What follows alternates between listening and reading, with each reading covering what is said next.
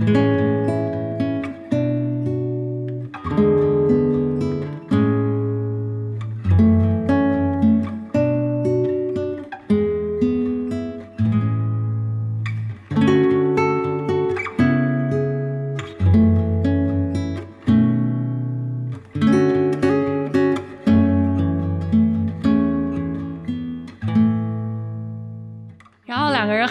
后，那个韩国男生就问了他一句，他说：“Is mom still annoying？” 他就说：“妈妈还是很烦吗？”当时他立刻就绷不住了，他说：“只有当你真的觉得他是你家人的时候，你才会说妈妈是不是还是很烦？”嗯啊，对他们两个就聊了很多，他们也都是最近刚当了父亲，然后就发现虽然这么多年没有联系，但是一聊天就还是之前感觉像兄弟一样。所以你觉不觉得刚刚他问那句话就是一句顶一万句？真的啊。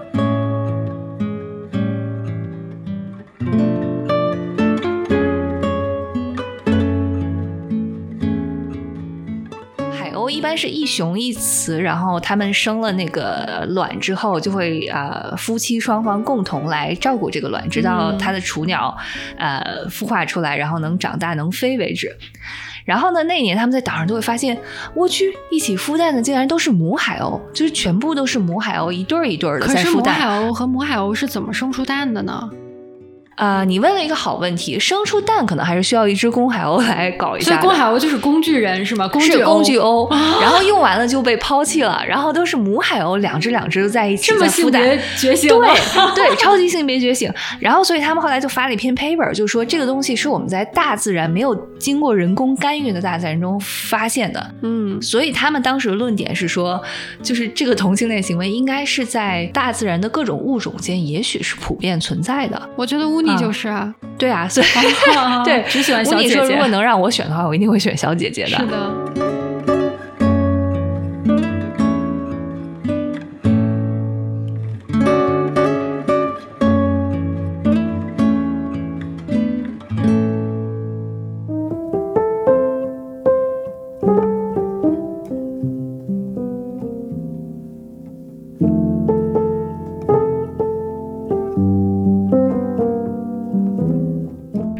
大家收听我们新的一期正在输入节目，噔噔噔噔，他并没有中彩票，只是。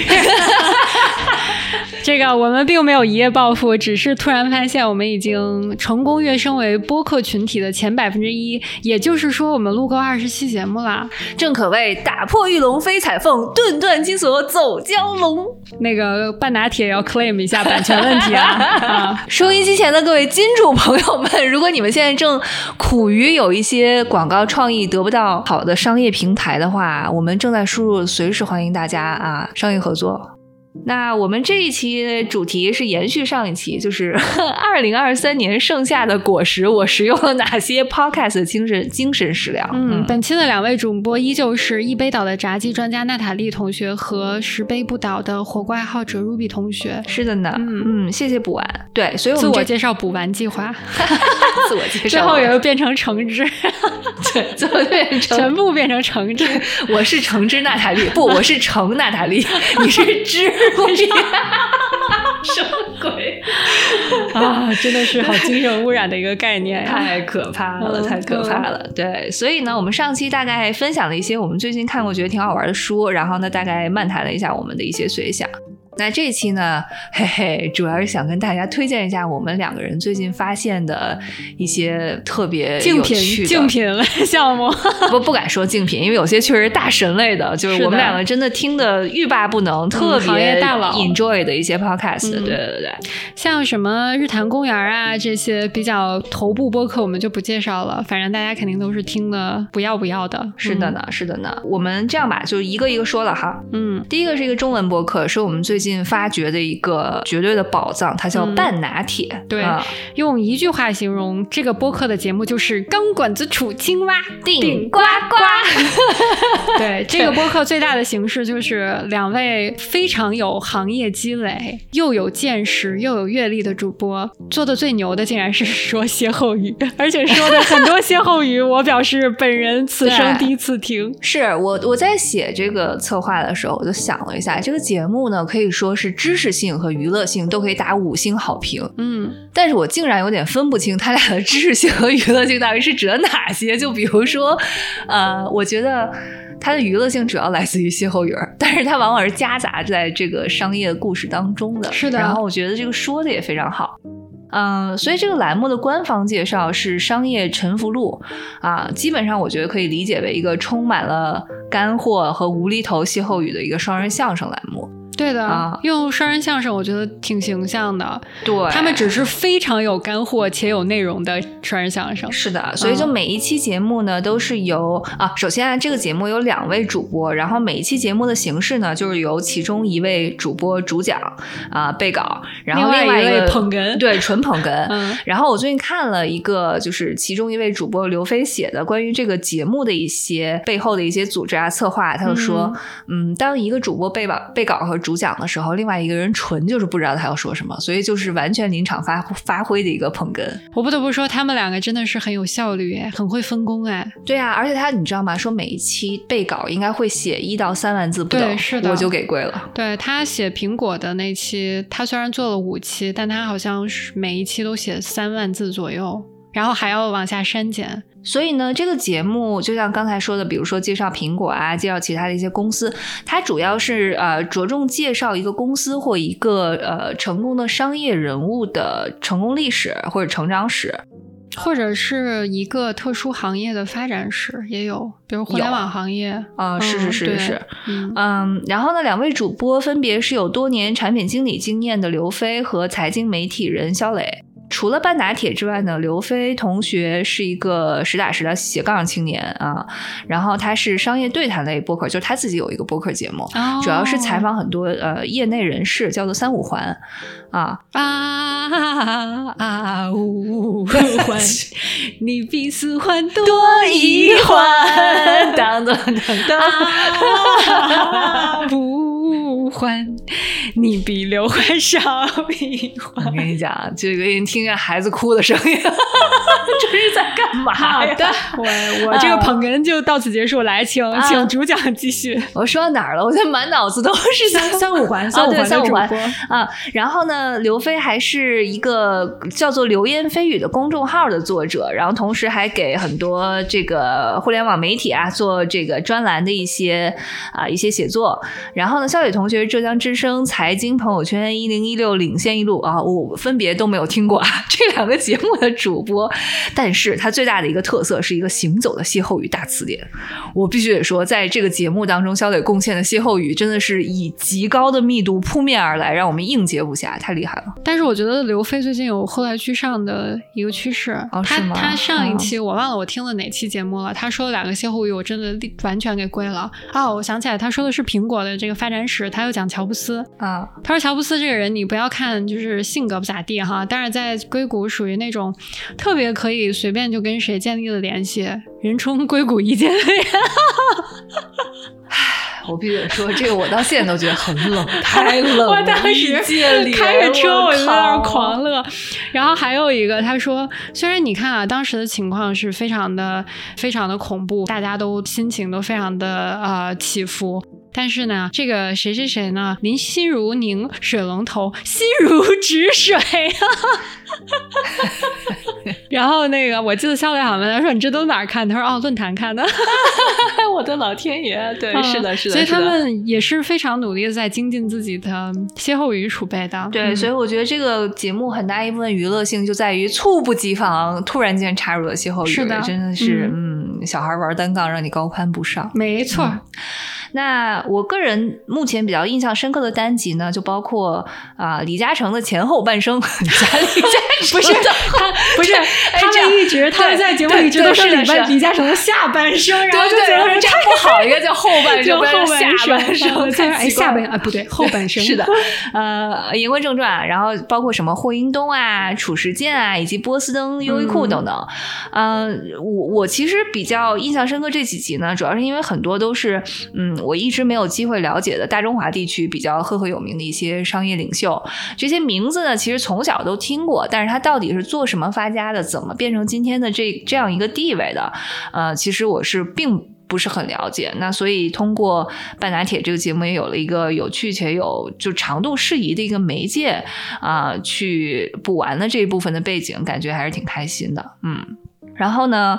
半打铁有一半的节目应该是讲海外企业史的，嗯啊、也特别好。那往往呢，他们俩就会给这些公司的故事，不但是讲一下他们嗯本身在海外起家的过程，也会加一层他们中国区业务的解读。嗯，就比如说最近他们有期好像是讲谷歌啊、然后这里面就会专门讲到，比如说谷歌中国当年，比如说在中国和退出中国的一些然后他们前后当时就说，啊很多人现在听的时候肯定一脸问号：谷歌中国是什么东西？对然后这个人也暴露生中没有出年龄体现过。是的，对的，是的，嗯我们我们还是经历过谷歌中国的。对对嗯，对，所以这个其实让我觉得很锦上添花的地方，就是因为很多外企啊，如果我不知道有没有嗯收听我们节目的年轻小朋友们，你们可能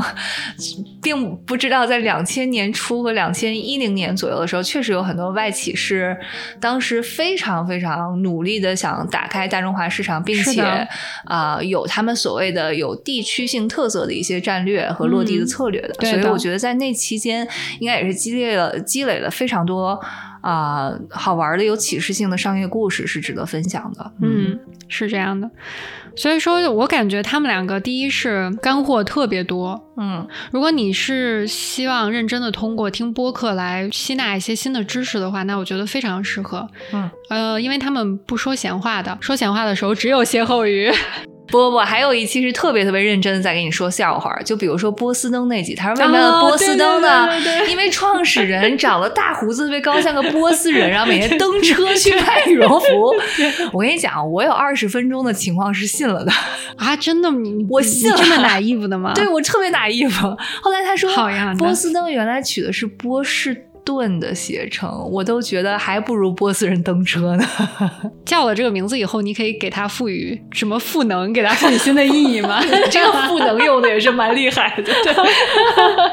对，嗯，对，我觉得首先是干货特别多，而且你能感觉到他俩干货多，不是说他俩就照了这本书给你从头念到尾，他是有自己的体系、自己的架构，然后有自己对于这些这些人的经历和这个行业的一些发展的理解，嗯然后可能还会带入他们之前从业的一些经验，所以我觉得是听起来很寓教于乐的那种。啊对对对，就比如说最近一期他们讲的是那什么嘛，那个呃早年间打那个正大《星际大战》，这我以为你要说他们最近讲了一期，我就去看了正大综艺。对对，今天这期是讲的那个泰国的正大集团或者是什么卜蜂集团，在泰国叫卜蜂。Anyway，但是他当时就是是真的，你知道深圳什么外企注册的零零一号企业，也就是他在他是在中国进入市场的第一家，literally 第一家外企。嗯，然后他当时赞助了正大综艺节目嘛，然后我就觉得哇，你说正大综艺，我真的是太勾起回忆了。嗯我小时候超爱看这个节目是啊，，关键小时候没什么别的看的。对我就真的是觉嗯得正大综艺是一个让我跟着眼睛去旅行的节目，嗯就是走遍世界各地。我好像最初对什么欧洲旅行的很多幻想就来自于正大综艺，我觉得嗯好好呀。嗯嗯，然后呢，说到这里就不得不顺带推荐一下另外一个我非常喜欢的英文的同类节目，我觉得跟半打铁很像，甚至 更加的变本加厉啊、这个节目叫 Acquire 的。但是他们也说英文的歇后语吗？啊、他们不说英文的歇后语，但是他们的节目主旨是和半打铁非常像的，而且还也蛮有娱乐性的，因为他们会挖很多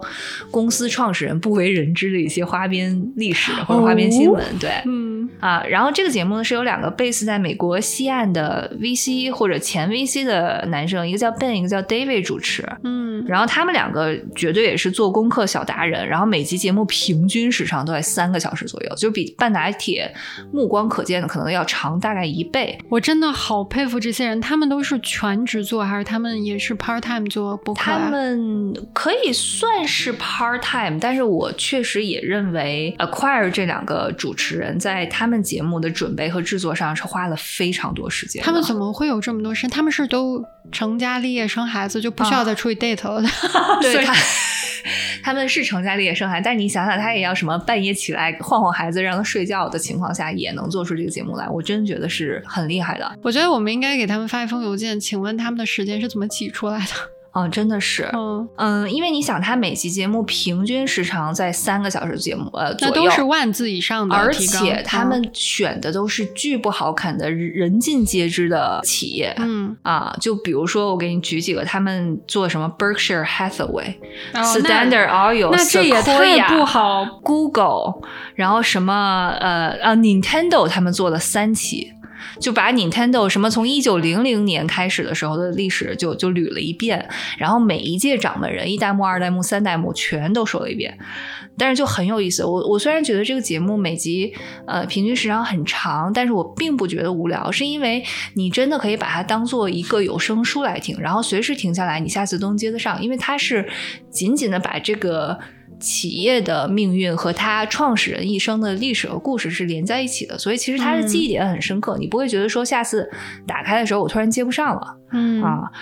然后他就聚焦于每一个充满魅力的创始人是如何形成他独有的人生观、世界观，然后他的性格与和如何与他的公司和他周遭的什么投资人啊、团队啊产生化学作用，然后把这个事儿搞砸或者做成的。嗯啊，明白。可以把它理解成和半打铁是一个我觉得国内外的一个镜像版啊。然后如果你想了解一些欧美老牌大厂的一些发家史，你就可以试着听一下 Acquire 的。所以我觉得我真的挺羡慕他们可以把节目做成这样，并不是我们两个不想要做有干货的节目，嗯是但是我我真的觉得这个是嗯实打实的，需要很多的知识积积累，而且你要花对，就时间。是就是因为啊是这样的，一个是他们可能本身平时通过日常的工作已经积累了比我们要更多的，而且另外就是他们真的在准备的过程中很拼。啊，我我是觉得我看到这个节目的形式跟他们的内容，我就觉得已经很崇敬了，是啊很了不起。然后呢，嗯，就比如说还是那个 Standard Oil 这一集，就 Acquired，，我觉得为什么让我这么喜欢，是因为它其实不但讲了一九零零年那个时候洛克菲勒家族他们是怎么经营这个公司的，嗯更多的是也讲了洛克菲勒家族他们在积累了很多财富之后，他对于美国社会方方面面所产生的一些深远的影响，一直到今天。对。当下美国社会的很多地方依然有他们家族的一些影响的势力，所以你就嗯可以把这些点都连起来。然后这俩哥们儿还特别关心中国市场，所以他们认真的做了拼多多和美 美团，对，就是从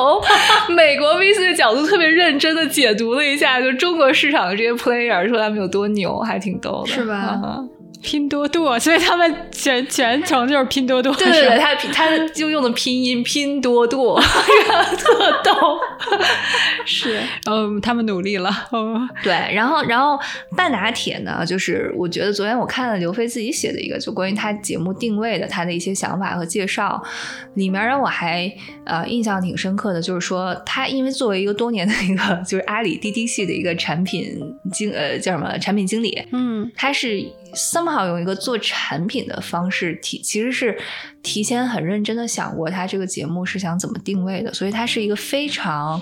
啊、well thought 的一个呃综合。计划之后的一个产物，你可以写，嗯。你可以说，呃，甚至可以说它非常 intentional 的一个节目。嗯。啊，所以他当时其实就在想说，啊，你看，像在播客内有很多综合的聊天类节目，像大内亚日谈已经做得非常好了，很成熟了，他就觉得，嗯，那我应该 leverage 一下我自己的 background，做一些商业背景类的或者商业沉浮史，用他自己的话说，对对。啊、但是呢，他又不想把它做得特别干，就会觉得，因为做商业沉浮史的话，你其实找那个那那个公司来的业内的大佬，肯定会比他讲的更好，更有干货，对吗？那他可能要出奇制胜一点，就是插入一些搞笑的元素，所以就会有歇后语啊，或者是一个讲一个捧的这种形式。嗯，其实我我说实话，这个资料就放在那儿。你如果说换成另外一些人，他们可能做一些 research，他也能把这个总的大差不差。但是他讲出来，我愿不愿意听就是另外一回事儿了。对我觉得很多播客节目主要是看主播的个人魅力和主播的表达方式，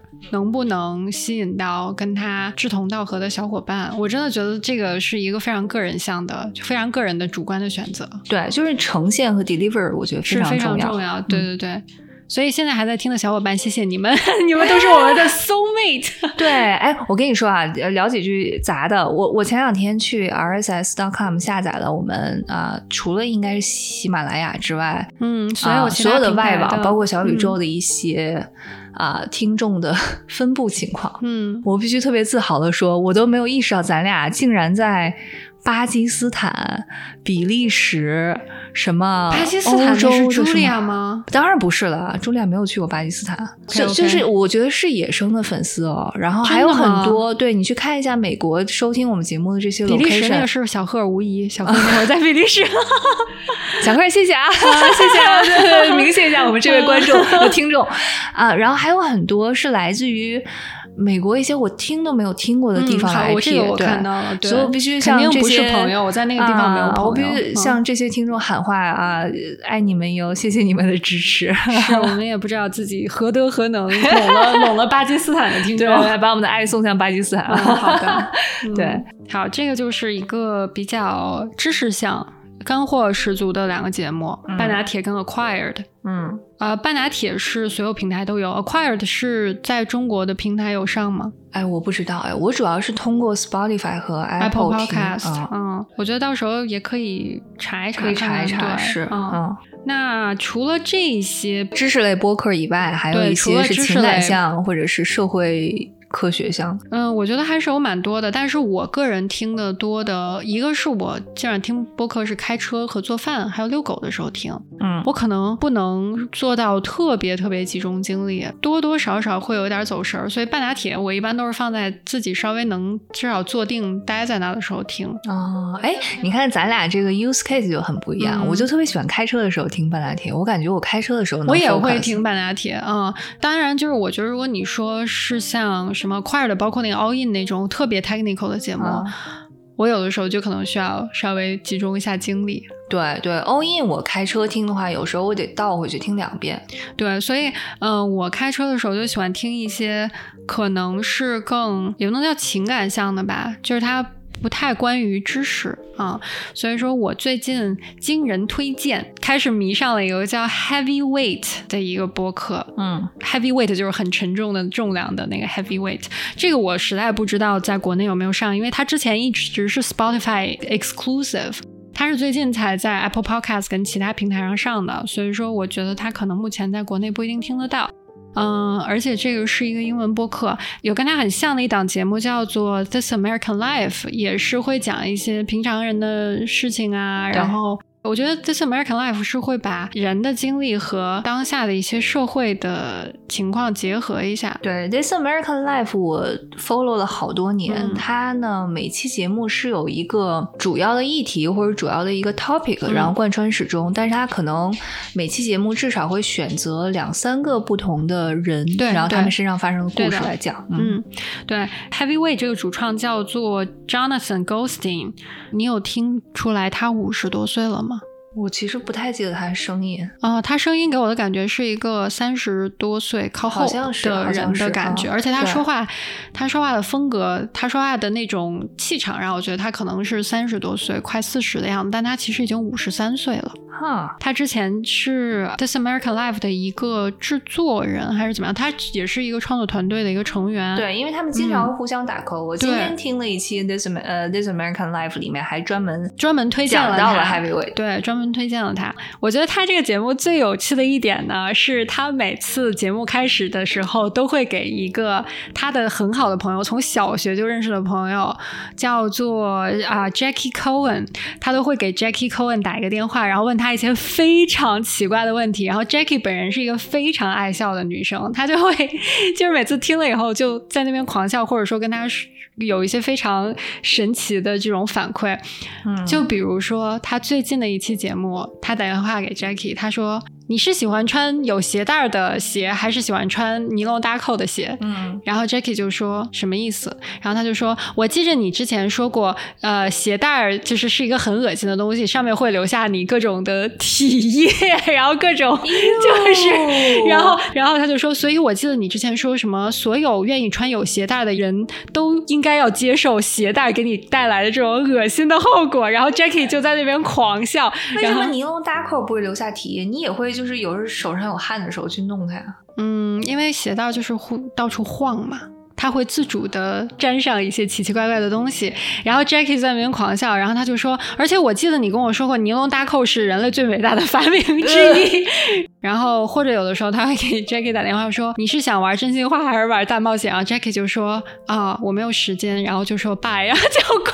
掉。是的，是的。然后最逗的有一次是他给 Jackie 打电话，他问了他一个问题，然后 Jackie 就说：“Oh my God, baby shark！” 他就说：“Where are you？” 然后他就说：“啊，我在海滩，我看到了一个 baby shark。”然后 Jackie 就说：“啊，gotta go bye。”然后就给挂了。然后他就开上 baby shark，嘟嘟嘟嘟嘟嘟，baby shark。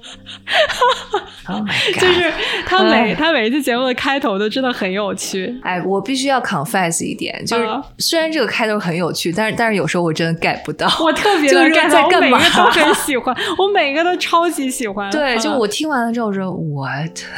就有这种感觉。对，哦，对我最近听了一期你推荐给我的他们的节目，就是叫 Live 的那期啊。对，Live 是他们主创团队的一个女生，她中学时期非常疯狂的喜欢的一个男生，都过了二十快二十年了吧，他心里还是一直想这个男生。他还曾经在这个脑中幻想，如果他不小心在街上碰到这个男生，他应该怎么跟他打招呼。然后这个男生的名字叫 Leif，。后来他说他还去 Google 过这个男生，嗯，但是也不知道哪个是他。于是，在很多人的怂恿下，他决定要跟这个男生 reconnect 一下。最后的情况就是，他确实跟这个男生聊了一下，发现这个男生呢，当时觉得他是一个不错的人，但没有很喜欢他。然后他可能是因为这么多年来自己一直长得很高，他有超过一米八几啊，一个女生，他就觉得大家都会说，哎，他是一个很有趣、很好的人，但从来都没有人会问他的朋友说，哎，他单身吗？他觉得大家对他没有那种 romantic 方向的幻想，所以他一直认为别人会不想要 date 他。嗯啊，多年来他一直觉得，相比于他的同龄人，他在心态上是非常滞后的。他一直觉得自己在这方面是非常欠缺的。然后这个 Live 有可能就是最开始给他这种呃想法的这个人之一，因为这是他很早的一个 crush，对不对？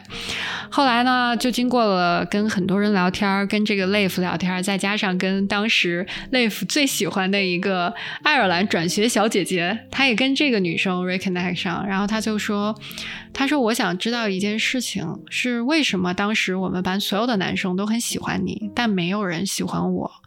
然后这个小姐姐就很成熟的告诉他，她说：“说实话，我觉得是因为我不一样，我一个从爱尔兰转学过来，带着浓重口音，然后什么都不一样，看起来很自信的一个女生，对于这些男生来说，我是非常不一样的存在，我很新鲜，所以容易得到别人的关注。”她说：“另外就是。” You gotta fake it until you make it，对吧？他说，其实我当时内心非常的没有安全感，因为这么多年来，我爸我妈好像也离婚了，然后我还转了学，我所有的朋友都留在了原来的地方。我来了以后，其实我是非常忐忑和没有安全感的。但是我就因为这样，才故意装出一副我非常自信的样子。可能是这个表象让很多人误认为我是那样的人，所以他们才喜欢我。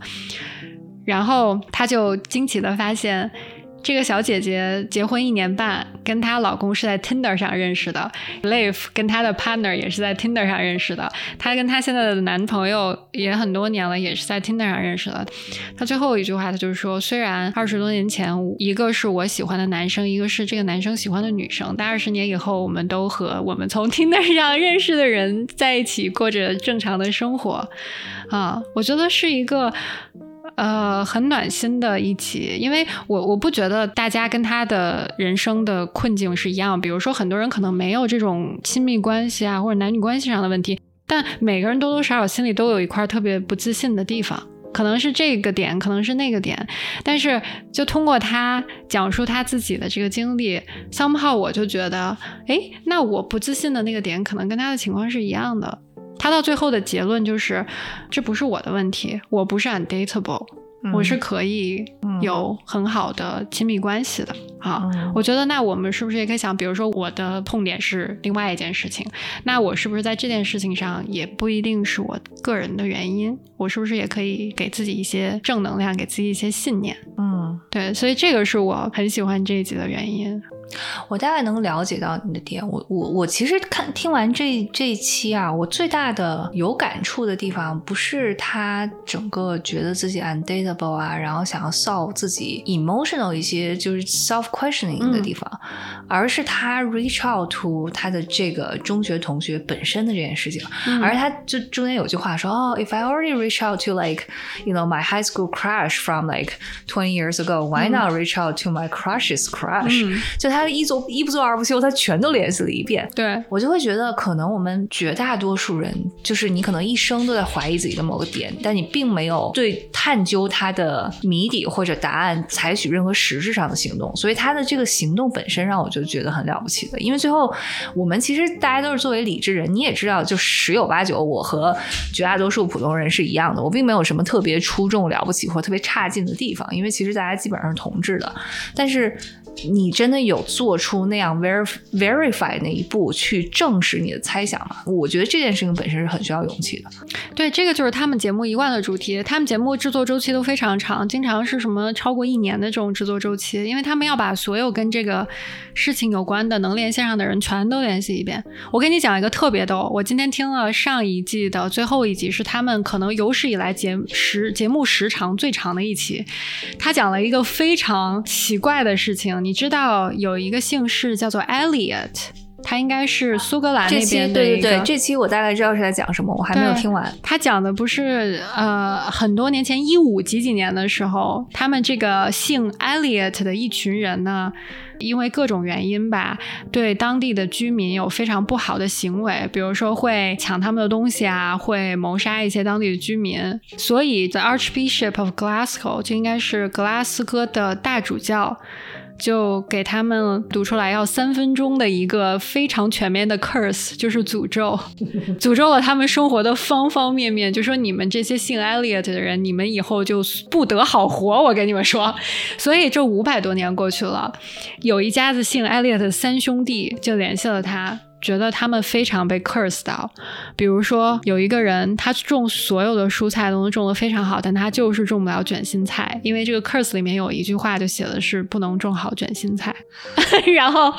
然后还有说什么秃顶的，不能找到自己的伴侣的，反正就是有很多人认为这个 curse 应验了，而且是就是按它里面说的这些。方面应验的，所以说他们就联系这个 Ghostin，就是这个 Jonathan，然后就跟他说：“你觉得你可不可以帮我们所有全世界性爱力的人把这个 curse 给 lift，就把它给去除？”还有一个协会是专门他们这一家姓 Elliot 的人，还有一个什么民间组织，然后在每个地方都还有分舵，然后他就联系了所有这些组织的呃负责人。嗯，如果是这个 Archbishop 就是大主教最初决定的这个 curse，那是不是 lift 这个 curse 也需要现在的大主教来做？然后他们就想，哎呀，找不着大主教的话，是不是找教皇也可以？于是他就给梵蒂冈打了三个月的电话。说喂，你好呀，我们这儿有一个 curse 要被 lift，请问应该找哪个办公室？然后梵蒂冈说啊，那找我们管 blessing 的那个办公室吧。说如果给你一点就是好的祝福，是不是就能把它中和了？然后他打电话去给这个 blessing 办公室，blessing 说不对不对，我们有一个什么专门的什么什么 exorcist，就是你可以什么东西？呃，那个叫我我不知道中文应该怎么翻译，就是我我们有专门的一个人，他好像就是帮人解除这种诅咒的。你要给他打电话，然后他又。给这个人这种工作的人，对，就是他每天的 job 是什么呢？他就是四处跑，应该是这个情况，因为这个人长期 out of office，根本找不着他。然后后来就发现这个人也不行，于是他真的把梵蒂冈所有的这些 department 的电话都打了一遍。然后最后过了十四个月。他打电话给最初委托他这三个兄弟，他说：“对不起，我觉得我 fail 了，我没有办法帮你们做到这个事情，因为我联系不到一个大主教或者联联系不到教皇。”然后这些人就说：“啊，别担心，我们最近过得都很好的，说大家的生活都有非常大的变化，比如说我可以种出卷心菜了，比如说我怎么怎么样，怎么怎么样了。”然后他就说：“到底是发生了什么呢？为什么会这样呢？”后来他就发现，最早的这个 curse 呢是被。我不是跟你说有个民民间组织吗？他们组织的网站上我把这个详细的列出来，就是这全长三分钟的这个，他又全部写下来。结果因为他每次都给人家分舵的。舵主打电话，可能打了好几十个人，于是把这个组织弄得特别崩溃，他们就把这个网页给删掉了。于是你现在再登录的话，就会显示四零四 not found。嗯，后来他就说，是不是在这个网页被删掉以后，你们的生活突然间就有变化了？然后他后来就去检索了一下，发现真的是，就是他已经不在互联网上存在了。虽然这个 curse 他没有认真的被 lift，但是他已经不存在了。然后好像就在这个过程中。有一些正向的事情发生在这三个人的身上，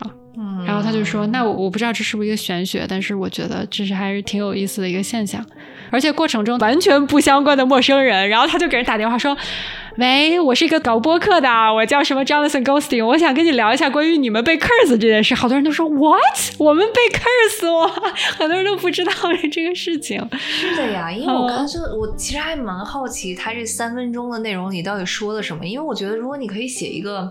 我建议三分钟长对别人的诅咒的话，你总会有一些东西能够应验。不，我我建议你待会儿去看一下啊，真的。只能用全面来形容。什么？你在家的时候怎么样？你出门的时候怎么样？对，就是就是感觉他是把一个黄历里面今日但是你或者就是不宜什么的东西全都总结在一起了。这三个人身上他发生的事情可以用很诡异来形容。比如说有一个人他去巴黎旅行，他第一天手机被偷了。于是他第二天就买了一个稍微破一点，他就想先用吧。第二天手机又被偷了，然后第三天他买了一个非常破的直板机，还是被偷了。然后他的另外一个亲兄弟一年之内被偷了五次。你不能说它是一个非常普遍的现象了，他们就真的是认真的很努力的在倒霉。嗯啊，然后因为他的 curse 里面，其中就说你一直被 rob 啊，所以某种程度上他们是那个根正苗红的，应该是被 curse 那家的后代。但是就是觉得很 很有意思，就就类似于这样的节目，我就每次听了我就觉得天哪，这个世界。之大，真的什么样的事情都会发生。是，所以说他每一期节目，他真的可能会像这个，我觉得他打电话得打给了上百个人，而且他有时候联系别人是一件非常奇怪的事情。就比如说你这种情况，你打电话给别人，你说喂你好，你怎么跟他聊这个事儿？是是。就我我必须得说，整个这个节目它的利益和它的整个的操作上面，都是我很难想象。我觉得是一个，我就算能想象，我也做不出来的东西。对我我自己其实只听了两期，其实我觉得和 Live 比起来，我更喜欢的是它有些短节目。犹他啊，还是丹佛啊，有一个少年儿童福利机构，然后他这个福利机构主旨就是给失去亲人的小朋友讲死亡是怎么一件事情。嗯，然后他采访了很多小朋友，其实我觉得那一期我觉得很。那期很暖，就是小朋友们探讨死亡这个议题本身的时候，他是其实不带有任何社会带给他的成见和固有价值观的。嗯嗯啊，所以而而且我觉得他们这个组织做这件事情是非常有社会意义的。所以听下来，我我自己觉得啊，真的挺好。我还听了一期在 Alaska，就阿拉斯加 Anchorage 的一家，他妈妈是韩国人，他爸爸是美国人，所以他是一个美韩混血吧，算是。这样一个男生，他叫 Ben，然后他应该是从十来岁开始，他妈妈就突然带回了一个韩国小男孩，就说这是你 cousin，但是他从来没有听说过他的 cousin，然后他说你的 cousin 从今以后要在我们家跟咱们一起生活，然后也要在这边上学，是领养的。不是不是，然后后来呢，他就跟他 cousin 变成了很好的朋友，因为他是一个学习什么各方面都很优秀的人，是因为他妈妈非常鸡娃，但是他性格就会稍微有一点闷闷的，嗯，但是他这个 cousin 从韩国来的小男生就非常的活泼，非常的阳光的那种，用他爸爸的话，就他觉得这两个小孩是可以特别互补的，于是他们就当时就一起生活了有六年的时间，直到后来高中的时候。他会觉得这个 cousin 很 struggle，因为你想在 Alaska 是一个很白的地方嘛，他一个纯亚洲人，然后说话又说英文又有口音，他就是那个明显的 target 就不一样的那个，所以说他在学校其实过得并不好，再加上后期他学习也会稍微有一点吃力，所以他就一直觉得在这个他的 cousin 需要他帮助的时候，他没有为他做够足够的东西，所以他。后来上大学了以后，他就去考去 Washington，他现在是一个医生，所以他是真的很成功。但是他 cousin 就在本地上学，然后上到一半的时候，他就跟他们说说我就要回韩国了。嗯，后来他们其实都没有正式的道别，这应该已经是二十年前的事情了。现在呢，这个人他说我唯一联系过他的几次是我结婚的时候想找他当伴郎，但是他说他当时时间不允许他过来。后来之后我给他发了很多邮件，他都没有怎么回复。后来他就给这个 Ghosting 打电话，他就说我其实挺想找到他，因为我。这么多年来，总是想起他，我对他很愧疚。我一直觉得，是不是如果我当时能多帮助他一下，他就可以在这儿过得更好，就可以留下来。他爸妈没有具体的跟他聊过他这个 cousin 的 background，就他就是，如果他认为他的妈妈不想说，他是一个非常不愿意去主动问的人。他是这种性格，所以他从来没有问过他妈妈到底是怎么回事儿。OK，然后自打他 cousin 走了以后，他妈妈就再也没有提起过这个事儿。他说，对于我妈妈来说，所有他失败的事情，你如果问他的话，他都会非常痛苦。所以我尽量不要让他想起这个事儿。但是他内心自己又很过不去。后来是他们一起给他爸爸打电话，就说你能不能提供一些你知道的信息？他爸爸就说。呃，我能提供的就是，我认为你应该在什么情况下跟你妈妈聊这件事。我只能告诉你，你要有一天跟他两个人单独坐下来，你跟他讲这么多年，我心里一直很记挂这个人，我挺想知道他的事情的。你有没有？你能不能联系上他？他说，我觉得你以这种方式跟你妈妈聊，他可能会更容易接受一点。然后他就去跟他妈妈问这个事儿，他妈就说：“我给你讲个故事，就我们跟他到底是什么关系。”他说：“我们任何血缘上都没有联系，是我怀你的时候，我们当时在去 grocery store 回来的路上碰见了一对很很年纪很大的韩国夫妇。你想你在 Alaska 看见一对韩国人，你肯定分外亲切嘛。所以说他们就给这些人搭车，然后之后还跟他们成了好朋友。”在他妈妈生下 Ben 的时候，这个一对老夫妇，特别是这个奶奶，就一直带着 Ben，就等于说把他当做自己家的孩子养，给他们了很多帮助。可能十来年以后，这个奶奶就说：“我的亲孙子家里想让他过来上学，你们可不可以接纳他？”于是他妈妈就直接把这个人当做自己家孩子一样就给带进来了，然后就一直跟他们生活。所以这是一个挺巧合的故事，但是他们没有任何的血缘关系。那他亲奶奶不是也在 Alaska 吗？没有，没有，后来就不在了。哦，OK，OK。然后呢，他就说当时他觉得他妈妈只是因为觉得这个韩国小小孩没有做到学习特别好啊，没有特别成功，所以他妈妈内心觉得自己的教育是失败的，所以就给自己了很大的压力，然后才不愿意谈这个事儿。但是他妈妈跟他聊了以后，他就说，其实我也有来自于他的韩国家庭的压力，他们之所以让他来。是因为想让他出人头地，我确实是有一定 KPI 的，对吗？然后他回去也是一个非常 inevitable 的事情，是因为他当时所有的经济来源都来源于他爸爸在韩国做生意。然后供他在这边读书，但是后来他爸爸生意就破产了，所以他其实是不得不回去的，并不是因为他在这边可能说是不成功啊，或者过得不快乐他才走的，他可能也是非常客观的情况。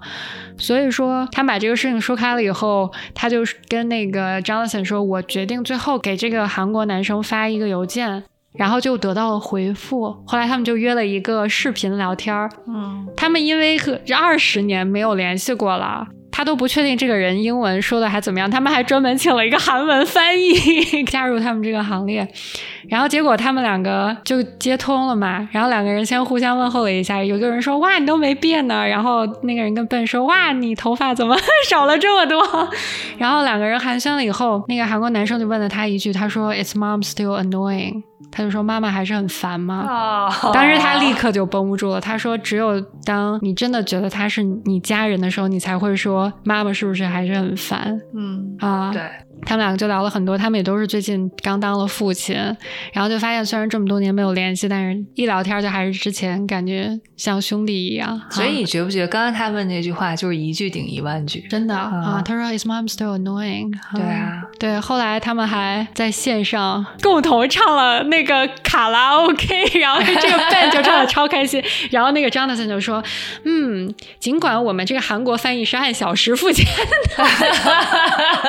但是我。”我还是让他们唱了很多歌。呃，就这个我听了以后我也很喜欢。对我觉得他们有很多这样，你说他有多特殊呢？也没有说是好像全世界就他这一一个人是这样的情况，但是他这个节目做出来又会让我觉得就是很很暖心又很有趣，我又真的还觉得蛮喜欢的啊，所以我我是觉得他们整个团队的表达能力还是挺强的，特别知道怎么样把这个事情说出来。你觉得这个里面有多少就是为他们节目贡献的听众是联系这个 Jonathan 是为了寻求帮助，versus 他们就是想单纯的分享自己生命中的这个故事百分之？九十五是寻求帮助，百分之九十五的人是他们试图要做一件事情，但没有办法了，或者说哦严重碰壁了，他们觉得 Jonathan 可以帮他们。那在刚才这个例子里面，Jonathan 对他们的帮助是什么呢？Jonathan 就是，我觉得他会给你提供一些思路，比如说，我觉得你应该还要跟谁聊。就比如说这个 Ben，他这么多年他都没有跟他妈妈聊过这个事儿。对这个这个让我就刚才听起来整个 setting 我觉得很 extraordinary，就是就特别的。可是你要知道，就不是每个人的沟通的习惯都是跟我们一样的。如果你非常明确的知道你的一个亲人他不愿意聊这件事情，你会 push 他聊吗？我觉得也不会吧。呃，但是如果这件事情很 bother 你的话，我觉得，所以所以其实我的理解，Jonathan 在这里面除了媒体人之外，他还有点扮演了一个心灵导师的一个角色。我觉得他不是扮演心灵导师，他是一个局外人。对，但是某种程度上，他其实是对他的每一个故事的主角的行为和决策做有一定的影响。嗯，肯定是有很大的影响。是啊、是我觉得他也不是说我给你提供一些情感上的支持，啊不不不，他就就是说他他导师的意思是说我来给你提供一个不同的 perspective。他其实就是站在一个局外人的角度，把这件事情捋清楚了，然后他跟你说一下我的看法是这样的。也许你因为身在局内，一直没有想明白应该怎么 approach。或者说，很多时候就是人家跟他说我我有这个问题，然后他就开始疯狂的打电话给两百个人。所以、啊这个节目 Heavyweight 的中文翻译，我在想是不是可以理解为心灵热线？嗯，我觉得不是哎，我觉得它比较像，就是比如说我是一个 contractor，你们家需要做 renovation，你来找我，我承接了这个活儿，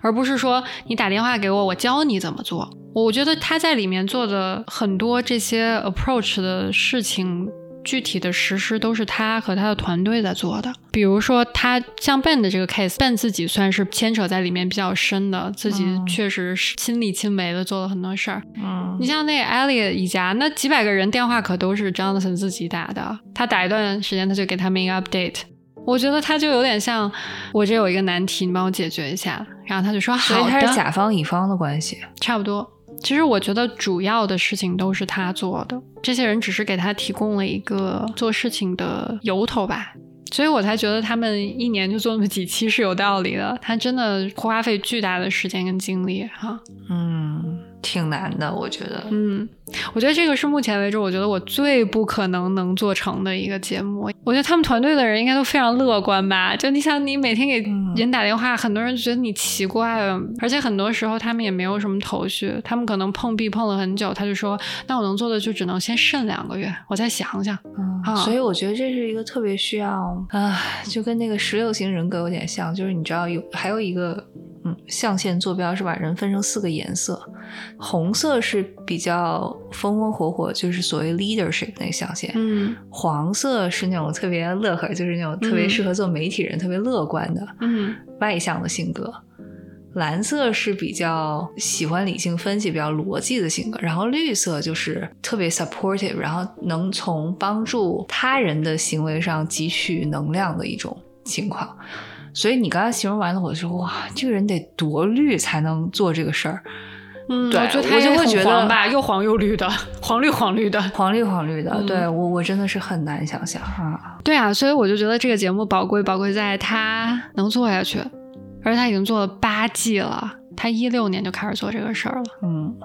我还是真的很推荐大家可以，如果能听到的话，真的可以听一下。我觉得我到目前为止听的这些集里面，绝大部分我都是很满意的，我都会觉得时间 没有白费。尽管他没有讲一些什么干货啊、知识性的问题哈，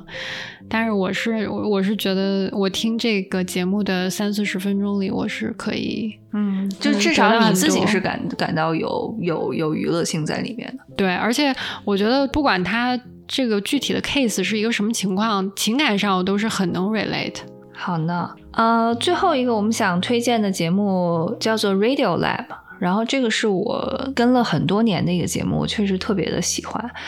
啊，我觉得如果你是一个生活中总会冒出很多十万个为什么的 问题少年或者问题少女，啊，那你总是会对各种边边角角的情况提出疑问，关心很多有趣且无用的各种冷知识的话，啊，那这个节目就是你需要找的答案。建议目前正在听的家长，如果你的小孩每天问你妈妈为什么，妈妈为什么，你就把这个给他听。啊。对，但是这个节目呢，还是有些 caveat 的，就是它和 This American Life 和 Heavyweight 有时候 尿性非常统一，就是他在科普的同时呢，通常会纠缠进一些非常深刻的社会伦理问题和一些边缘人群的问题。他很多节目是以一个看似科学问题作为切入点，但是你越深挖，又会发现。它里面要么就是有一些非常出奇意外的故事的转折，或者就是一些跟这个纠缠在一起的一些不能忽视的文化问题对它产生的影响。嗯，所以并不是所有的呃分级你听完之后都特别开心的一蹦一跳就该干嘛干嘛去了。不是的，对这个节目我经常会听完之后我就长时间的，尤其是开车完我就会。熄了火之后，坐在那儿，然后呆滞一段时间，就是会会情感上需要蛮蛮蛮久的消化的，嗯啊。然后我就举几个我最近听了还印象挺深刻的例子，大家可以大概感受一下这个节目的一贯风格。第一个节目是上下两期，它叫《Under the Counter 的 Handoff》，就是讲俄乌战争爆发以来一个特别特别小的问题作为聚焦点，就是。堕胎药这个事儿成了一个短缺品，嗯，因为他们开始打仗之后，国境线就关闭了，所有的贸易进出口就停止了。但是呢，他说你有没有想过这样的一个问题：当你的国家正在和另外一个国家进行全面战争的时候，如果作为一个女生你现在怀孕了。那其实是一种非常心理上是很绝望的一种状态，因为你并不希望自己的孩子降生在一个非常战乱的国家，不好的 timing。对对对。那在这种情况下呢，其实确实有很多当时乌克兰境内怀孕的妇女是希望能够终止妊娠的，因为他们认觉得不知道这个仗会打多久，对吗？不知道情况会变得多坏。对。那把自己的孩子在那个时候带到世界上来，对于他们而言是一个很无法想象的事情。嗯，可以理。理解可以理解，对。可是问题就在于，在乌克兰当时境内堕胎是不被允许的，而且其实根本就没有这方面的物资，所以就是一个听说了当时的那个困境的一个欧洲的医生，还有一个是在非洲做牧师的人，嗯，他们其实当时就形成了一个临时的一个紧急供应链，然后他们好像是从非洲的什么地方把那种处方的。紧急堕胎药从非洲运到西欧，然后再从西欧，他们当时是有人坐飞机飞到乌克兰的边境，然后再坐卡车把那些货全部就盒子都拆开，然后每一个里面的那个铝塑包装都掺杂进其他的货品里面，然后一卡车运运进他们本来想要运进的目的地，然后中间可能有大概。有一两天的时间都是没有通讯的状况，所以在外面等的人也根本就不知道这个药有没有运到。直到那个药运到里面，然后他们里面对接的那个人一盒一盒拆开，然后最后数好就数量，跟他们汇报说这个任务成功了之后，他们都不知道这个事儿到底能不能成。所以其实直到。这个节目做出来，这几个医生和那个非洲牧师都是这背后的幕后英雄。他们其实是以他们的价值观，是做成了一件非常帮助别人的事情。嗯，那你说他这个节目出来以后，会对这些人有什么影响吗？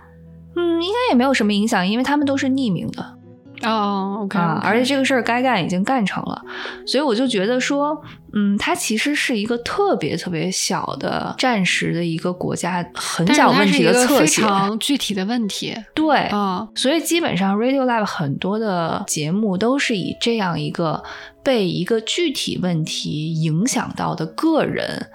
他的生活和他的一段时间的情况为切入点，然后让你特别努力的观察他为什么会这么想，为什么会这么做。其实回到上一期我们聊过的内容，就怎么去了解跟你可能乍看观点不同的人为什么以那样的出发点说出那样的话的时候，我觉得这个节目其实可以能帮我们微缩的看到这个社会很多我们平常也许接触不到或者无法关注到的很多点点滴滴吧。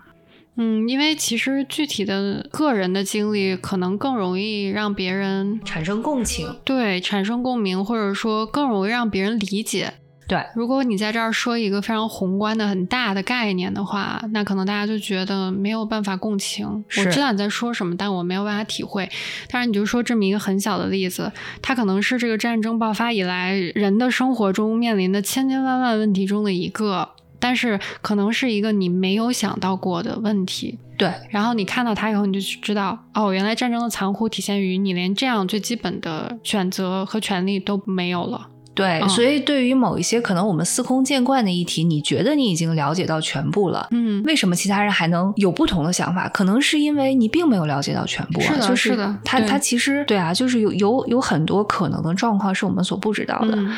那也有很轻松的话题啊，就是他其实就是在讲一个所谓大家认为的科学观念，在它被证实之前，经过了多少推算 turns 然后有一句特别逗叫做 “C 稿”，就是海鸥的故事。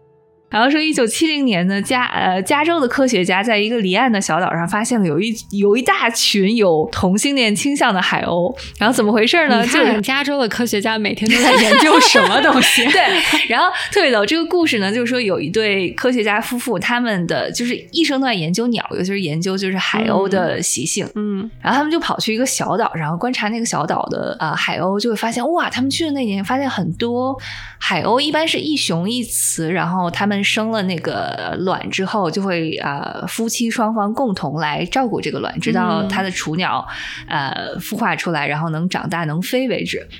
然后呢，那年他们在岛上都会发现，我去，一起孵蛋的竟然都是母海鸥，就是全部都是母海鸥，一对儿一对儿的在孵蛋。母海鸥和母海鸥是怎么生出蛋的呢？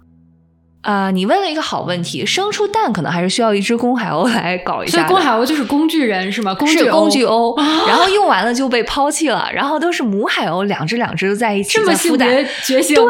对，超级性别觉醒。然后所以他们后来就发了一篇 paper，就说这个东西是我们在大自然没有经过人工干预的大自然中发现的。嗯，所以他们当时的论点是说，就是这个同性恋行为应该是在大自然的各种物种间，也许是普遍存在的。我觉得乌。你就是啊，对啊，所以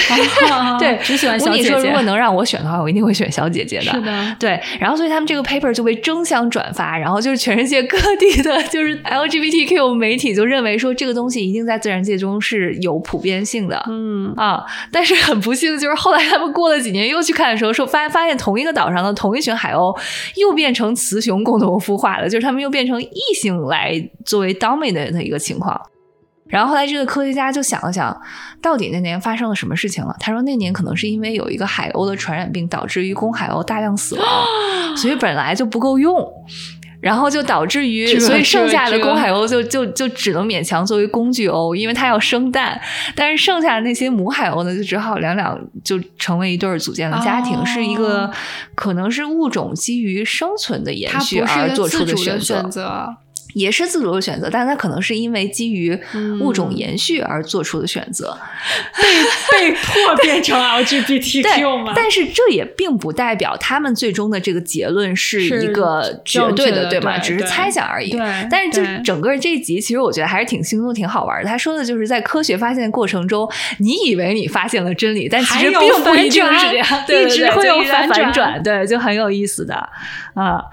最近有一期还没有出完，就是一个叫做《The Border Trilogy》，它是上中下三部曲。嗯，这个其实也是最近美国社会比较热议的一个问题，就是边境的这个管控问题，因为有很多非法移民从拉丁美洲国家过来嘛。那今年其实又是连续第二年说，呃，光光是美国的 Border Patrol 统计到的非法从陆路境内进来的非法移民已经超过两百万。因为它其实跟墨西哥是没有，虽然之前 Trump 一直说要建个墙，就是因为它没有一个物理的分隔、物理的屏障。所以，哎，你你这个其实是很好的一个引子。那这期就是这个系列的节目，我还是挺推荐你去听一听的，因为它上期和中期主要讲的就是物理屏障，或者是说设置屏障这个事情本身，或者这个行为本身可能会引发的一些意想不到的问题。嗯，还是蛮引人深思的。OK，啊，他在在在讲，其实说白了，边境问题就是人权和公平的边界到底在哪儿，对吗？他是从呃德州 El Paso 这个城市当时作为一个入脚点，嗯就是说可能什么九十年代的时候，El Paso 因为它是一个根本就是骑在美呃美墨边界上的一个一个城市，它在墨西哥战争当年美国拿下德州之前，它根本就是一个大城市，所以它是被一生生的分为两半。那那个时候呢，就有很多因为墨西哥的通胀也好，或者经济不好也好，然后呢就偷偷的从美墨边境，然后每天就相当于 commute 到美国非法打工的人，然后越来越多之后，那个地方当地的社区就有点承受不了了，嗯然后呢。后来这些 Border Patrol 当时想到的办法就是，那我们用人墙战术，就是我们要以大城市对战术，他们以大城市为中心，嗯然后就就真的就是三步一岗，五步一哨，然后就一直有人盯着，不让你们这些非法打工的人也好怎么样，就是人口流动，我就彻底的切断它。所以在城市的方面上是彻底切断了非法移民的流动的。就是 El Paso 这一个地方。和其他的美国大城市，因为当时呢他们做这个人墙战术的时候，其实墨西哥那边是有非常非常高的抗议的声音的。嗯，然后呢，当时这个 Border Patrol 的，为什么要抗议？我在我的国土境内做一个墙，你说的非常对。其实当时是的大环境是这样，因为美国和墨西哥要签一个非常重要，好像是跟 NAFTA 相关还是什么、什么相关的一个一个贸易贸易协定。嗯所以他们其实不想跟墨西哥有太大的摩擦，所以当时其实是从高层有蛮大的压力，让他不要干的这么绝。但是同时是这个呃 Border Patrol 的 Director 是其实他自己就是一个墨西哥籍的拉丁裔。啊，然后呢，他打电话给当时的美国的一个非常高的一个立法院的一个一个领导，说你来当地看一看。那个领导来了之后看说，哇，但是在美国这边，当地的居民其实是非常力挺他们的，因为其实犯罪率大幅降低，而且说实在的，非法移民不来的话，他们当地的这些人的就业就有所好转。所以他看到这是一个机会，他说，哦，那我可以在美墨边境所有的就大的关口城市都复制这一套程序，所以他要在什么圣地亚哥，然后在什么 Arizona 全部都复制这个程序。然后接下来就发生了蛮令人意想不到的事情，因为就是当你把城市封锁起来的时候，非法移民的需求还在，他还是要非法入境，那他们去哪儿呢？就是他们人为的把这些人推向了更加艰难险恶的沙漠地区。就插播一句啊，我觉得非法移民这个事情一直是这样的。如果你平坦的大陆不让他走，他就会想其他的方法会更有风险，可能对人的伤害更大。但是，就是有一句话是啊、t h e ends justifies the means，对不对？就是说，你用你的结果合理化你的过程。你不能说，因为我的结果是我不想要看到人伤亡，我就合理化他们不断的想要作为非法移民，用不合法的方式来到另一个国家的这个行为，你就会觉得它好像是理所应当存在的，它不是存在就是合理的。嗯，这个我同意你，我不觉得存在就合理。但是整件事情让我深刻的意识到这个问题的复杂性，因为这些人被推向了，比如说亚利桑那很大的沙漠的时候，他的伤亡率是非常非常高的。那从拉美洲非法要入境美国的人，其实存在着很大的信息不平等的问题。嗯就是他出发的时候，其实不知道自己最后入境的这一段是这样的，嗯但是他当时已经到那儿了，所以他必须硬着头皮进。嗯，那所以他其实一个不太乐观的一个估计，就是每年在沙漠中，可能因为比如说缺水、疾病或怎么样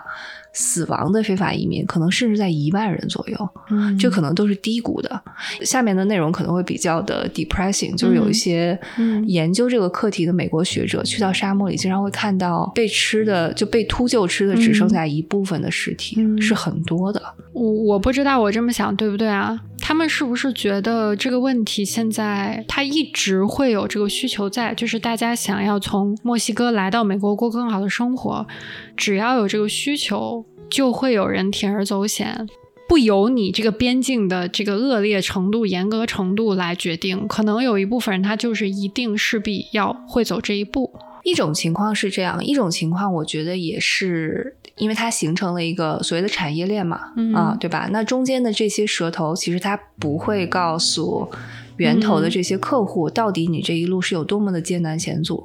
那你到了那个时候怎么办呢？那你只有一条路可以走。所以其实我意识到的就是这个问题其实比我想象的要复杂的多。在这个里面，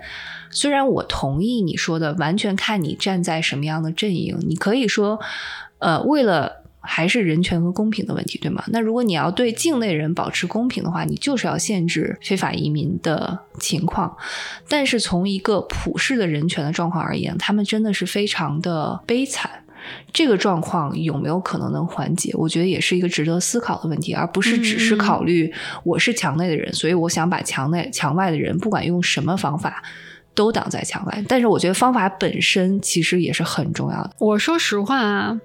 你我刚才问你这个问题，你就说当时他们用了这个人墙战术，然后墨西哥非常的呃怨声载道，嗯，我当时就觉得那墨西哥政府在干嘛？就是控制非法移民，难道是美国政府一个政府的要做的事儿吗？我觉得他们至少是五五分，如果算责任的话，嗯，是是的，你你说的确实从道义和理论上是对的，但是那你反过来想想看，这些非法移民进入美国，谁获得的利益比较大呢？那那所以就是你看两边它的利害相关是不对等的。对于墨西哥人而言，他没有什么动力来对，而且尤其最近几年，其实它的非法移民的呃人口成分也是有很大变化。以前主要是比如说墨西哥啊、哥伦比亚这些国家，那最近一两年的统计是说，其实又多了很多像厄瓜多尔、秘鲁这种从更远的地方，因为比如说要逃离当地的 gangster 一些犯罪或者是经济的。这个问题而来的人，对，那你想，他都已经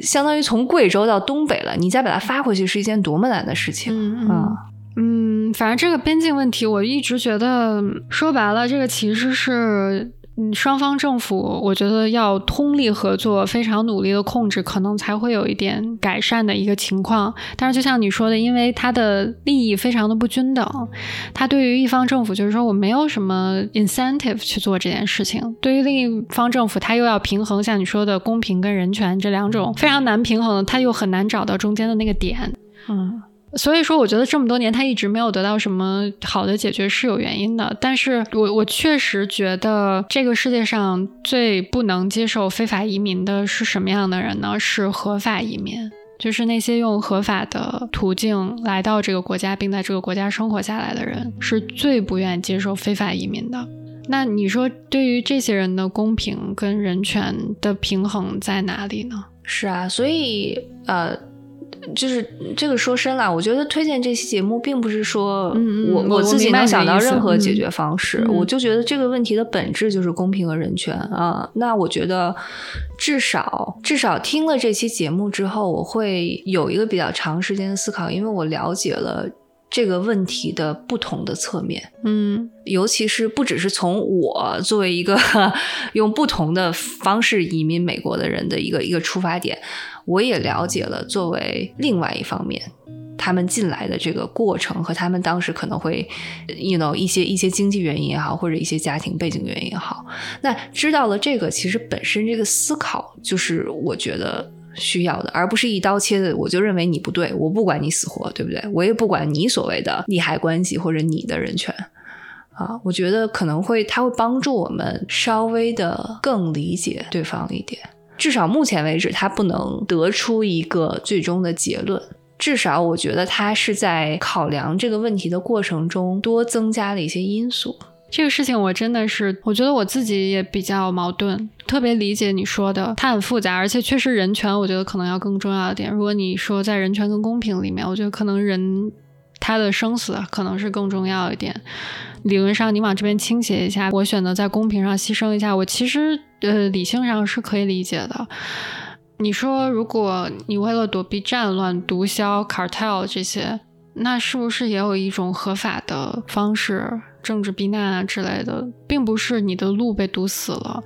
但是为什么不能选择？这个其实我我我自己没有足够的信息点或者知识点来做判断，但是我直觉上想。如果他企图通过合法方式，那他就必然是要在境外等待很久。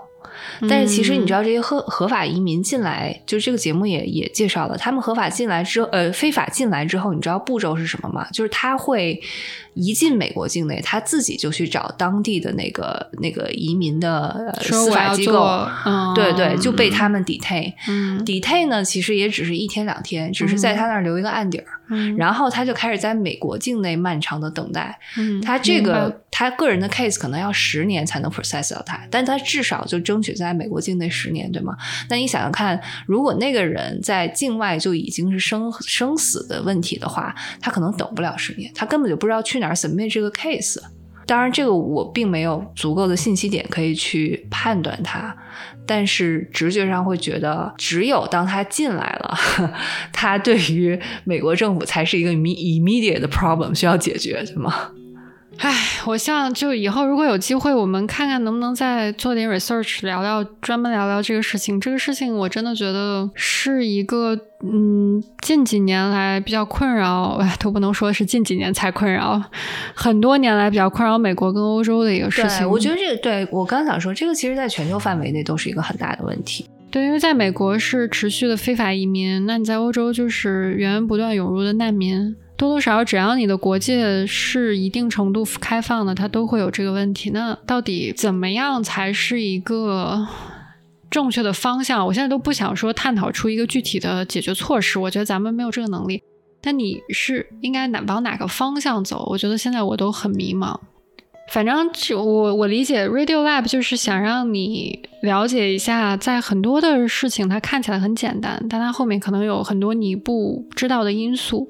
也在影响它。所以我觉得它其实给我们提供了一个思路，就是你千万不要只看到事情的一面，你就觉得自己什么都知道了，对吧？对，因为因为往往我觉得。甲之蜜糖，乙之砒霜嘛。对于我们而言，working 的一个 solution，可能对他人而言就是有害的。那那也许对他人而言能接受的现状，对我们而言是觉得价值判断有问题的。嗯，对。所以最后我想分享的一集，这个可能较上集而言稍微的 稍微的轻松一点，但是我觉得也是一个转换思维模式，让我觉得很好玩的一个例子，就是他讲的是代孕产业链的调查，而且是很神奇的以色列同性爱人雇佣了一位印度女生，对，就整个这个故事我都觉得非常的就是 fascinating。他说的是一对以色列同性爱人，他雇佣了一位印度的女生在尼泊尔产子，对，你。尼泊尔曾经是全世界的代孕产子中心。嗯，为什么呢？因为当地其实。法律法规上对这个东西没有限制，明白？嗯嗯，尼泊尔的宗教不会有一定的排斥吗？对这样的当时是没有的，所以就导致于虽然你可能代孕的妈妈是从印度来的，但她还是要从印度出境，然后到尼泊尔才能产下这个代孕的孩子。然后她在尼泊尔就和她的就所谓的客户啊，quote unquote 交接好了，然后她就拿了佣金，然后就回到自己的对，是的。但是其中就遇到了一件非常。夸张的事情就是他们遇到了尼泊尔的大地震，然后就是在那个代孕的印度母亲产子的那一天，然后那对以色列的伴侣也在那儿，所以他们就是在当时就是等于是求生的过程中认识了这位印度的代代孕母亲，然后对她好像也有产生了一些情感连接，然后他们回来之后就一直在思考的一个问题是说。他们当时和美国的一个中介谈好了一定的金额，就比如说十万块钱。美国的中介介绍是的，这是一个全球产业链。天哪！对，然后他就他们当时是这么讲的，就是说我我们呢给你们，就比如说你的定价十万块钱，我给你十五万。那两个人是说，我想对我的这个代孕母亲公平，所以多了这五万，你一定要给他。所以他们回去之后就一直在思，就是思考，但不能得到答案一件事，就是他有没有拿到这个钱呢？他们。无法知道答案，所以他们就委托了一个类似于像 Jonathan 的人说：“你帮我们调查一下，就是他到底有没有获得他应得的报酬。”然后呢，这个人就去调查这整个代孕产业链，才发觉说：“哦，原来有这么多的相关方被纠结在里面。”然后最后他就会发现说：“呃，事实是这些印度的代孕母亲可能并没有拿到他们认为，就是客户认为他们得到的这些报酬，甚至他们可能只拿到了很少的一部分。”嗯。但即使是这很少的一部分，在他们当地已经是一个非常非常好的收入了。嗯，而且很多代孕母亲其实本身她自己是有自己的儿子或女儿的，嗯但她就在当地采访了很多决定这样做的女生，说你为什么要这样做？她可能出发点也非常简单，就是我想给我自己的孩子一个更好的未来，我要为他多攒一笔钱。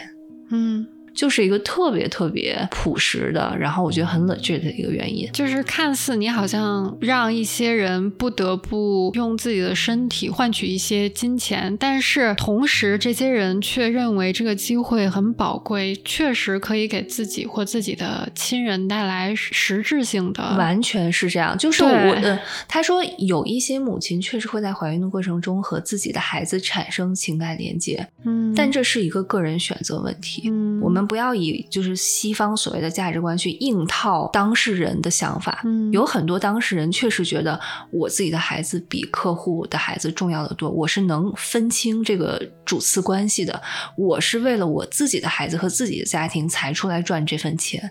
所以哪怕我可能最后得到的只是你这个产业链最后的一部分的剩余价值，这对我的家庭也是很重要的。所以，就这个产业链最终还是帮助到了一些人。他这个也也有一个鸡生蛋，蛋生鸡的问题。你看啊，如果说没有这些中间商，什么美国的中介这些抽成，嗯，你可能这个印度的母亲赚不到任何一分钱。但是现在大家看到的是，你作为一个中介，你凭什么拿这么多钱呢？我都给你的钱，你凭什么不给他呢？但如果你反推的话，没有这个中介，可能就没有这个母亲。没有这个母亲，嗯也没有这个钱，所以你很难而且这对说以色列 couple 也得不到他们希望有的孩子，对吗？所以对就是它是一个很复杂的社会问题。我觉得这个也是一个很典型的，就是你不能嗯一刀切，完全看你从谁的角度来出发去探讨这个问题。对啊而且我觉得是会获益的啊。它任何的产业链都会存在一个问题。你说，比如说百分之九十的印度母亲，她是为了给自己的孩子更好的未来，她决定呃用自己力所能及的方式来赚这个钱。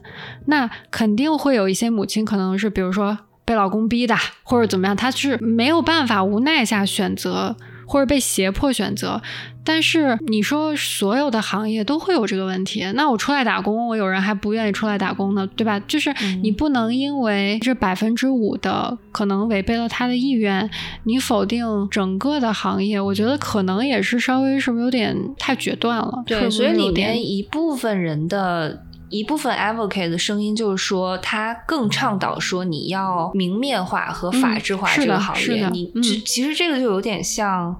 呃，比如说色情业或赌博业，就你还不如就有一些国家主张，就是你还不如就把它放到台面上，你去法制化它，你去用一定的所有人都可以看到的规范去让它合法合规。嗯，与其就是与其让它作为一个灰色产业地带，你无法纠察、无法追责，还不如就让它放在光天化日下。这是这是一部分人的声音了。嗯，因为我觉得有一些产业，它的本质就会导致它这个行业内它的从业者可能更容易被剥削，更容易被利用，更容易被压迫。嗯，就比如说色情行业。但是你说这个事情是可以避免的吗？就是如果你真的把合法的色情行业和代孕行业全都取缔了，那非法的不会存在吗？好像也不一定，因为它总是有这个需求。那到底是把它合法化更好呢，还是说你就让它这么非法着来呢？就我我觉得这个其实是一个维度的问题，它是一个 scale 的问题，就是你怎么做才能对大部分这个行业里面的人可能更有益。因为有些时候，你认为你取缔了一个行业，但是它的需求还在那儿，总会有人做这件事儿。所以其实我我我是从一个比较资本主义的一个 思维模式去想啊、嗯首先，你得先去考察那儿是不是有一个需求供给关系，是不是有市场？这个需求是真需求还是伪需求？如果它是真需求的话，我们就不要浪费时间去掩盖它，或者去遮掩它，认为说这个东西其实不存在，对吗？嗯如果有真需求，那你就永远有真市场啊，它就是个嗯供需关系嘛。对，它不在明在暗，它这个市场是存在的。唉，所以我觉得你这个这几个故事都很很有特点，很不一样。对，所以我就觉得，嗯，我之所以想推荐 Radio Lab，就是它经常会通过节目的内容推一个非常不同的视角给我，这是其实我最喜欢这个节目的点。对啊对，就让人思考很久，就会觉得，嗯。哎，我去，原来这个问题还能这么看哦，原来还嗯有这样一部分人存在的这个事情，他们是这样想的，我就会觉得这个对于一个问题少女而言是究极的满足，就是我嗯不是简单的问了一个问题，得到了一个特别直给的答案，嗯，而是他从各个角度告诉我说，这个问题其实很复杂，你可以通过这样这样这样去思考。嗯。他是最终没有一个非黑即白的答案的，但是我嗯好像听完了之后觉得啊、我好像对他有指导多一点了。对，其实就是培养一个还是思路吧，嗯就还是不要以偏概全，不要以自己知道的去 judge 整个事情的全貌。是的，是的。哇，那我们在乌尼的呼噜声中，为什么我们每期都要就是录到乌尼都已经睡得不行不行了？我要给乌尼照一张他睡觉的工作照，然后就作为我们某一期的封面。呃，真是太好玩了。嗯嗯，对，所以其实我觉得我们这个分享系列还是那个很可以继续做下去的。我们以后如果读到了有趣的书，或者听到了更好玩的 podcast，也会想要跟大家嗯，再继我们不定期的盘点吧，因为定期我们俩可能没有这个能力。对我，我发现我现在就很想学跟宇宙结婚，就是嗯你不定期的时候还要给他一个特别冠冕堂皇的名字，就比如说二零二三年秋季盘点，好像这样就有冬季一样，但不一定。对，嗯，好吧，那我们这一期介绍的这些，希望对大家给大家拓宽一下思路，希望给大家的业余生活带来一些新的关注点。嗯 Enjoy。好了，那大家下期再见啦，啊，下期再见，拜拜，拜拜。